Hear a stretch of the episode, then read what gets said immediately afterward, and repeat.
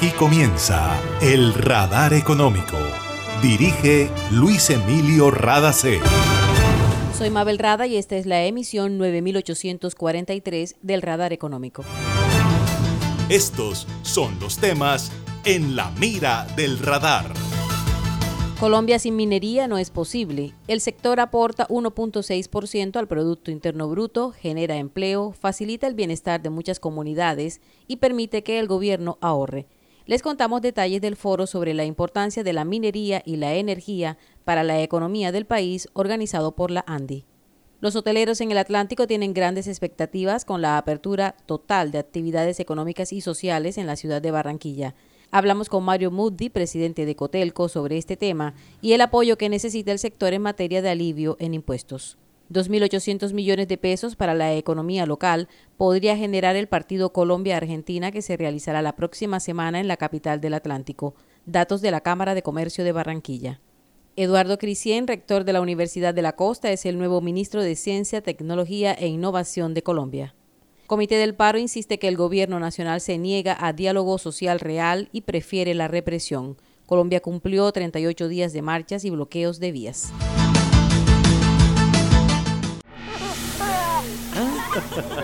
Una nueva energía se expande. Una energía que genera progreso y comodidad para la costa atlántica y el país. Somos la generadora y comercializadora de energía del Caribe, GESELCA. Y estamos aquí para entregar con firmeza la confiabilidad que la población y la industria colombiana necesitan. GESELCA, energía que construye futuro. En Gases del Caribe seguimos trabajando para ti. Sin moverte de casa, realiza el pago de tu factura, consultas, duplicados y trámites en línea a través de nuestro portal web www.gascaribe.com y sigue disfrutando en familia de los beneficios del gas natural. También puedes pagar en los puntos de recaudo Efecti, Supergiros, Baloto, RappiPay y corresponsales bancarios. Nuestro compromiso es estar contigo. Pagar la factura es tu responsabilidad. Gases del Caribe, estamos contigo. Vigilado Superservicios. Sorprende a mamá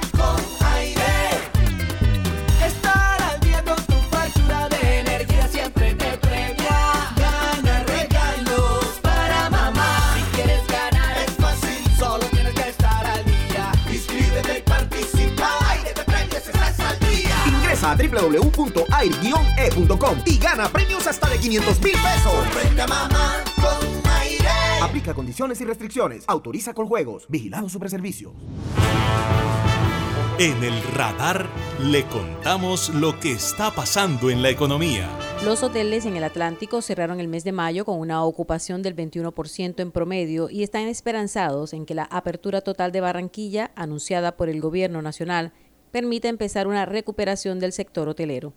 El presidente de la Junta Directiva de Cotelco en el Atlántico, Mario Muddi, nos dijo que recibieron con entusiasmo la realización del partido de la Selección Colombia en Barranquilla y lo que eso puede significar con la llegada de huéspedes. Los hoteles han recibido apoyo del gobierno a través del PAEF, el programa de apoyo al empleo formal, pero de los 8.000 trabajadores que tienen en el sector, solo 4.000 están activos.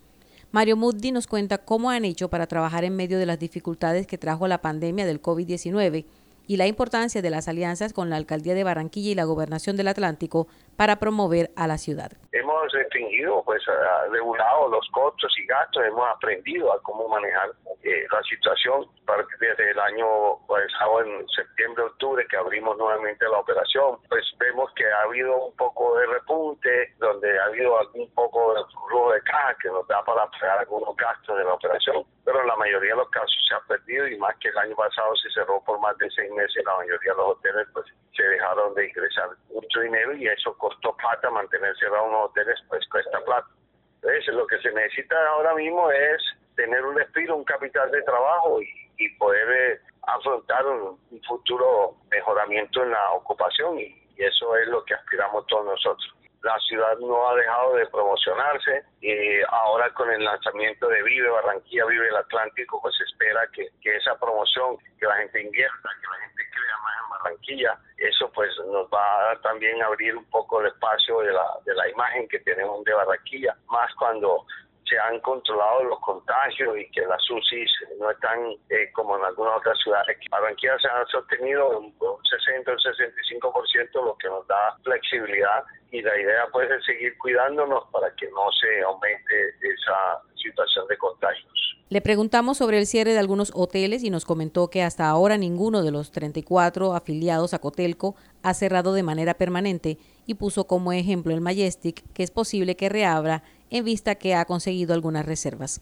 Sin embargo, dijo que necesitan un apoyo del gobierno en materia de impuestos. Lo que pasa es que nosotros le pedimos al gobierno local, a la alcaldía, que nos ayude con el predial, que no cobren el predial del 2020, que el 2021 se pague con financiación, pero a unas tasas baratas, económicas, que pueda uno tener el flujo de caja para poder cumplirlo, porque eso es lo único que nos podía ayudar a nosotros ahora mismo para salir de la crisis tan grande que se tiene en la hotelería. Escucharon a Mario Mubdi, presidente de Cotelco en el Atlántico. Debido a las marchas que se han realizado dentro del paro nacional convocado desde finales del pasado mes de abril, la prestación del servicio de transporte público se ha afectado seriamente en todo el país. En el caso de Barranquilla, teniendo en cuenta el comportamiento normal de la demanda, la afectación ha sido notoria.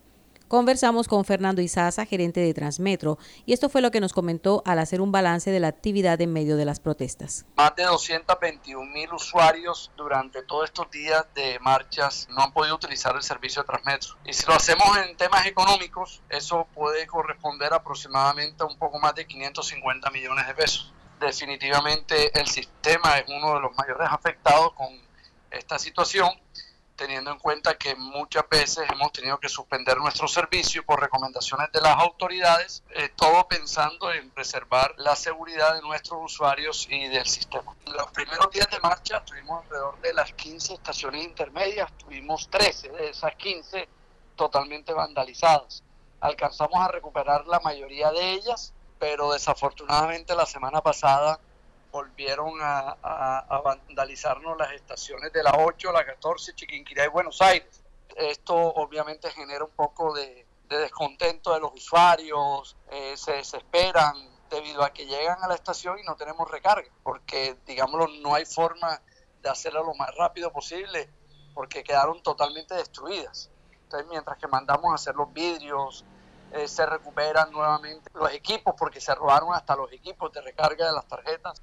Y la invitación a todos nuestros usuarios y a todos los ciudadanos es que Transmetro es un sistema de transporte público que está para los ciudadanos y es de los ciudadanos. Invitarlos a la cultura Transmetro, a cuidar, a querer y a respetar el sistema y a defenderlo. Esa es la invitación de parte de nosotros es importante que los usuarios se mantengan conectados a las redes sociales de Transmetro para que conozcan de manera oportuna los cambios que se presenten, ya sea en horario o disponibilidad de lugares diferentes a las estaciones en los que pueden recargar su tarjeta para utilizar el servicio.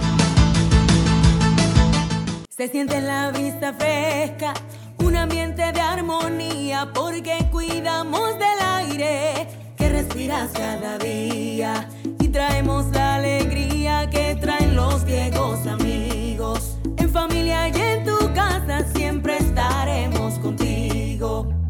compactadoras de AAA cuidan el medio ambiente porque se mueven con gas natural vehicular. Donde estés, estamos cuidando el aire que respiras. Gases del Caribe y AAA. Vigilado Superservicios. Hace más de 40 años, la región caribe colombiana nos vio nacer Hoy continuamos trabajando con pasión, compromiso y visión de largo plazo para seguir impulsando el desarrollo de energías más limpias y más sostenibles para beneficio de esta región y todo el país. Porque creemos que cuidando de nuestro entorno y a las personas podemos contribuir a un mejor mañana. Promigas, energía que impulsa bienestar. En el radar le contamos lo que está pasando en la economía. El sector minero energético representa alrededor del 6.7% del Producto Interno Bruto en Colombia, el 33% de la inversión extranjera directa, el 25% de los recaudos y el 43% de las exportaciones. Desde ese punto de vista es clave para la economía colombiana porque además provee a otros sectores de su cadena de valor. En algún momento las exportaciones han llegado a 120 millones de dólares, el doble de las actuales, y es un sector que en medio de la pandemia tuvo un papel protagónico en materia de inversión y se espera que lo tenga en la etapa de reactivación.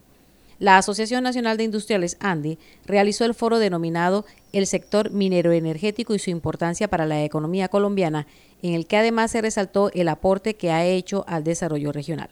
Por eso, para el senador Alejandro Cabrales, miembro de la Comisión Quinta del Senado, en vez de buscar la manera de acabar con esta actividad económica, debe trabajarse en el diseño de un marco jurídico que ofrezca garantía y tranquilidad para inversiones extranjeras necesitamos dar garantías jurídicas a la inversión extranjera.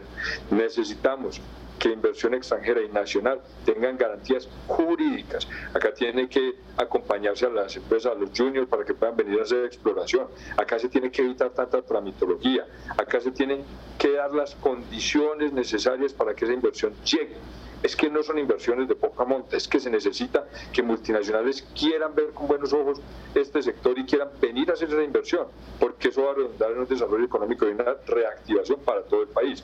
Pero si nosotros no generamos esas condiciones, esa confianza, esa tranquilidad, pues nos vamos a quedar con la riqueza en el, en el subsuelo guardada y la reactivación paralizada. El senador Cabrales recordó que gracias al sistema general de regalías se logró que a las regiones lleguen 16 billones de pesos para inversión social directa en 2021 y 2022 en ciencia y tecnología, agro y protección del medio ambiente. De igual forma, se está haciendo mayor inversión en los municipios más pobres y las zonas productoras están recibiendo un mayor porcentaje de las regalías que deja el sector minero energético. En el foro de la ANDI también participó Mauricio Santamaría, presidente de ANIF, el Centro de Estudios Económicos. Opina que aunque es cierto que la humanidad se está moviendo hacia esquemas de producción que dejan de lado insumos o materiales que se han usado por más de 100 años, esa no es razón para estigmatizar un sector que ha sido fundamental para nuestra economía. Y agrega que es importante no solo desde el punto de vista de agregados macroeconómicos, sino que es fundamental para el bienestar de la población. El presidente de ANIF dice que hay que buscar un equilibrio y recordar que gran parte de la inversión que se hace en salud, educación, acueductos y carreteras proviene de los impuestos que paga este sector. La manera no es decir acabemos con la producción de esto que nos va a hacer un daño gravísimo como país si lo acabamos, sino compensemos con inversiones en temas ambientales que compensen ese impacto que tiene. Ahora, en esa reforma del 2011, se introdujo un componente de ahorro muy importante de las regalías, que fíjense el impacto que ha tenido. Por los recursos del sector minero energético se pudo financiar en gran parte el gasto que evitó que la recesión y la tragedia que nos causó a todos el coronavirus fuera aún mayor. Si no hubieran existido esos recursos, el gobierno hubiera tenido que endeudarse mucho más caro afuera, probablemente no lo hubiera podido hacer con tanta celeridad o hubiera tocado aplicar medidas de otra naturaleza para poder financiar gran parte de los, de los gastos adicionales que se hicieron el año pasado, que no fueron de poca monta. El año pasado tuvo el gobierno que recurrir a gasto adicional de tres y pico puntos del PIB, es decir, de casi 40 billones de pesos, de los cuales casi la mitad los financió solo lo que estaba en el, en, en el ahorro de las regalías. El sector minero energético no es tan malo como nos quieren hacer creer. Y eso es impacto directo en los hogares y en la gente. Es un sector que genera poco más de 200 mil empleos directos y con el efecto multiplicador estamos hablando de cerca de medio millón de empleos indirectos. Este es un sector que realmente jalona la economía. Mauricio Santamaría, presidente de ANIF, recordó que entre el IVA y el impuesto de renta que paga el sector minero energético se recaudan más de 8 billones de pesos, sin contar con las regalías y lo que queda para el ahorro, que fácilmente llega a un total de 16 billones de pesos anualmente.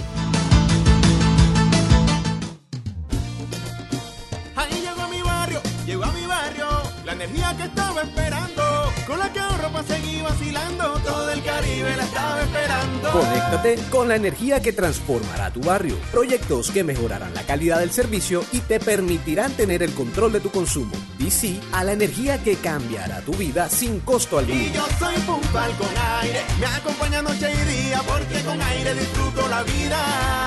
Aire. Imagina la historia que estaríamos contando si en este aislamiento las centrales de generación de energía se hubieran detenido? ¿Qué sería de nosotros ante la oscuridad y la desconexión? ¿Has agradecido tener funcionando todo lo que necesitas para estar cómodo en tu casa?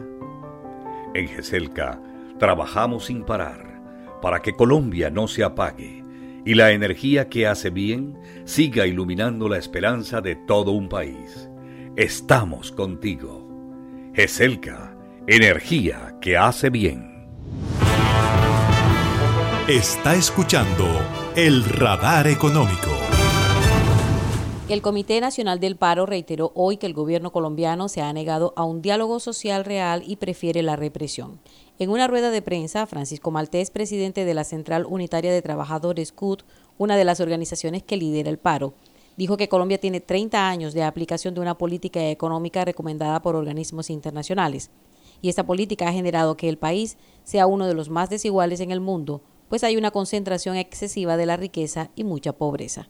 Así explicó el dirigente sindical cuál es el malestar que hay en el país y recordó que de parte del comité hay voluntad de mantener las conversaciones y llegar a un acuerdo. Ya la principal problema no es la guerra, el principal problema que hoy se discute en Colombia es la desigualdad, es la pésima distribución del ingreso, el aumento de la pobreza, el aumento del desempleo, el aumento de la informalidad laboral, la deserción escolar que aumenta de una manera sustancial, el quiebre de la salud pública en Colombia, que ha hecho que uno de los países más golpeados por la pandemia sea este país, que empezó dos meses tarde el proceso de vacunación. La pandemia del COVID-19 profundizó estos indicadores sociales en deterioro y el 20 de junio del año pasado le presentamos un pliego de peticiones al gobierno nacional. Es un pliego que busca preservar la vida, mantener el empleo y mantener la producción.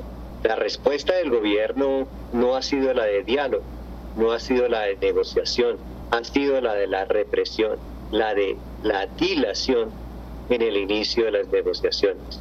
La próxima semana entregaremos ante la Comisión Interamericana de Derechos este protocolo de garantías para ejercer la protesta social que Duque se ha negado a firmar para que haga parte de todas las violaciones a los derechos humanos que hemos evidenciado el Comité Nacional de Paro ratifica ante el mundo entero su deseo de que sea mediante el diálogo y la negociación que se solucionen los graves problemas sociales que hay en Colombia. El presidente de la República, Iván Duque Márquez, ha dejado muy clara su posición de que el desbloqueo de vías solicitado no es negociable porque están afectando la economía y a toda la población colombiana.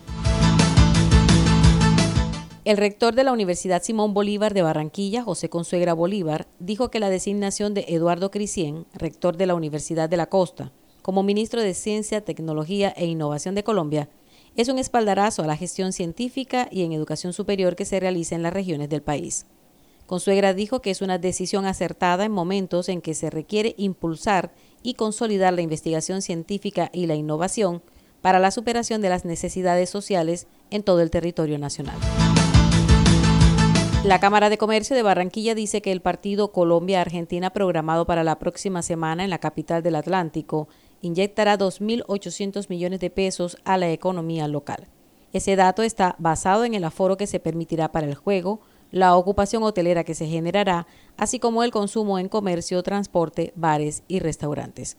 Manuel Fernández, presidente de la Cámara de Comercio, recordó el efecto positivo que tienen los partidos en las actividades económicas formales e informales y el gran significado en este momento en el que se necesita impulsar la economía, incentivar el consumo y recuperar la confianza colectiva. Y esto ha sido todo por hoy en el Radar Económico. Gracias por su sintonía.